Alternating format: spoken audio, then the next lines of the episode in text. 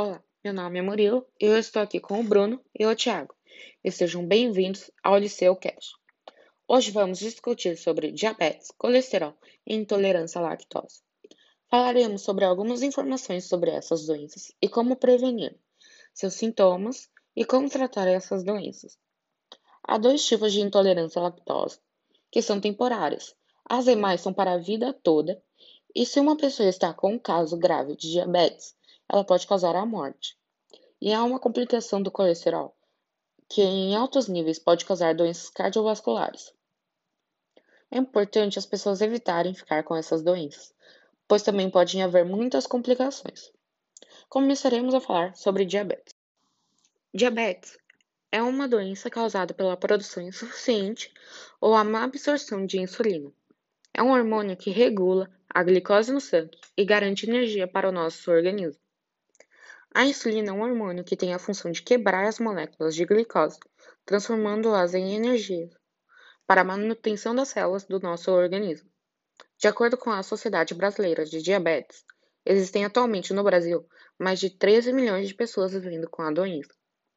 O diabetes pode causar o aumento de glicemia e também as altas taxas podem levar a complicações no coração, nas artérias, nos olhos, nos rins e nos nervos. Em casos mais graves, o diabetes pode levar à morte. Alguns tipos de diabetes e eu começarei a comentar sobre diabetes do tipo 1. Diabetes do tipo 1. Esse tipo é uma doença que é hereditária, que é entre 5% e 10% do total de diabéticos no Brasil. Mas cerca de 90% dos pacientes diabéticos no Brasil têm esse tipo. O diabetes do tipo 1 aparece geralmente na infância ou adolescência, mas também pode ser dia diagnosticado em adultos também. O tratamento exige o uso diário de insulina ou outros medicamentos para controlar a glicose no sangue. Nesse tipo, há diversos sintomas. Esses sintomas são fome frequente, sede constante, vontade de urinar diversas vezes ao dia, perda de peso, fraqueza, fadiga, mudança de humor, náusea e vômito. Diabetes do tipo 2. Ele ocorre quando o corpo não aproveita adequadamente a insulina produzida. A causa do diabetes tipo 2 está diretamente relacionada ao sobrepeso, sedentarismo, triglicéridos elevados, hipertensão e hábitos alimentares inadequados.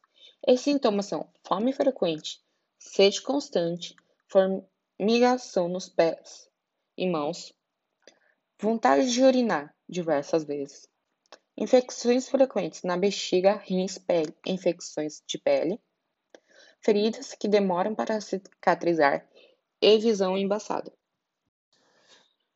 Mas antes de uma pessoa ficar com diabetes, essa pessoa fica com pré-diabetes. É quando os níveis de glicose no sangue estão mais altos do que o normal mas ainda não estão elevados o suficiente para, para caracterizar um diabetes do tipo 1 ou 2. É um sinal de alerta do corpo, que normalmente aparece em obesos, hipertensos ou pessoas com alterações nos lipídios. 50% dos pacientes que têm o diagnóstico de pré-diabetes, mesmo com as devidas orientações médicas, desenvolvem a doença. O paciente pode mudar o hábito alimentar e praticar exercícios e ter uma alimentação saudável. Assim, ele pode conseguir não se tornar diabetes, diabetes gestacional.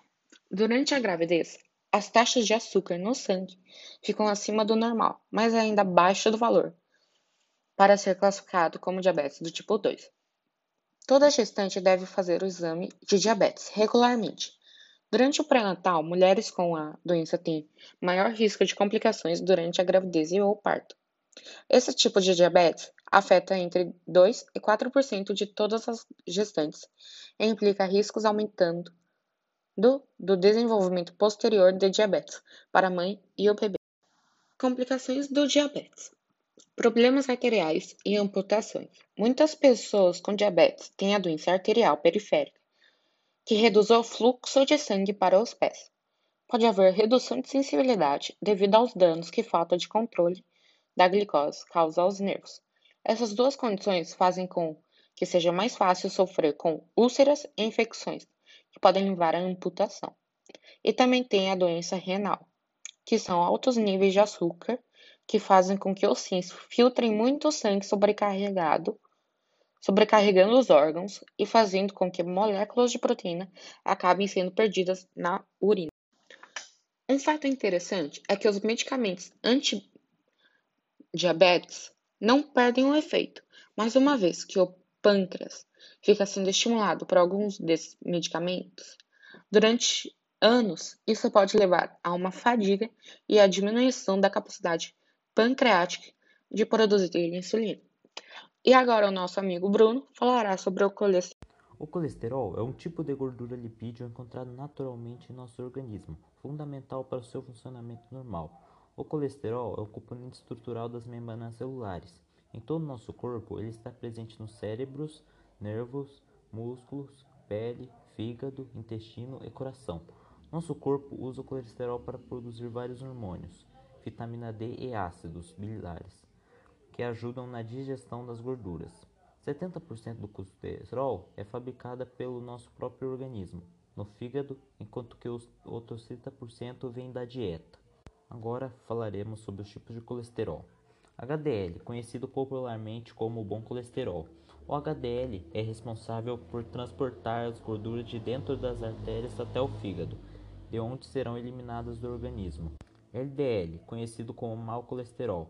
Em níveis mais altos, o LDL pode acumular nas artérias e bloqueá-las, impedindo a passagem de sangue e causando uma série de complicações.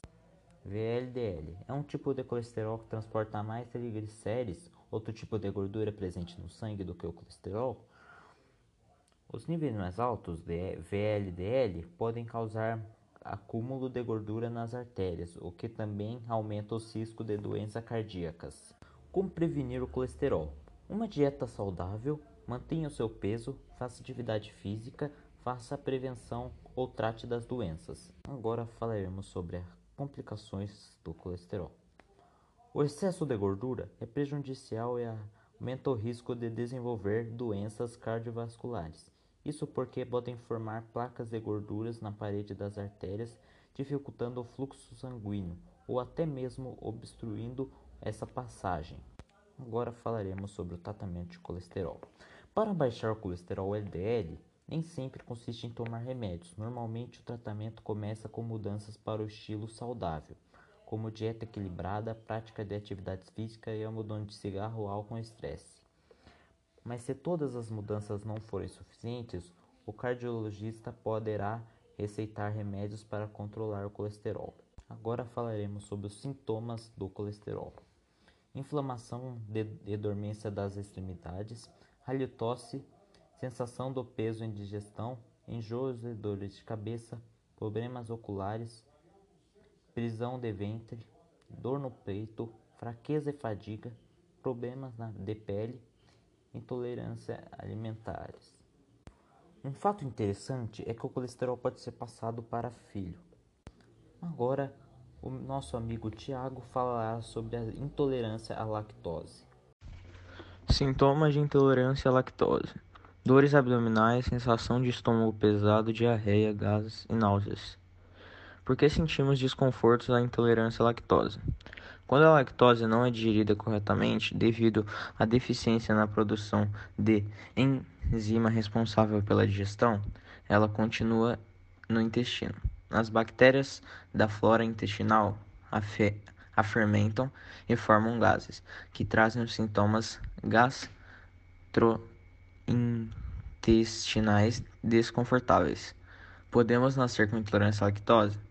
Sim, podemos. Entretanto, o tipo mais comum é desenvolvimento com o passar dos anos. Um fato interessante é que os sintomas em adultos e em crianças não são os mesmos não são os mesmos e os sintomas variam de indivíduo para indivíduo. E falar sobre essas doenças está relacionado com a nossa campanha da fraternidade, que tem o significado de ajudar e cuidar do outro e comentando sobre essas doenças, estamos cuidando do outro. E o nosso podcast chegou ao fim. Obrigado a todos os que assistiram. Espero ver vocês no próximo episódio do Liceu Cast.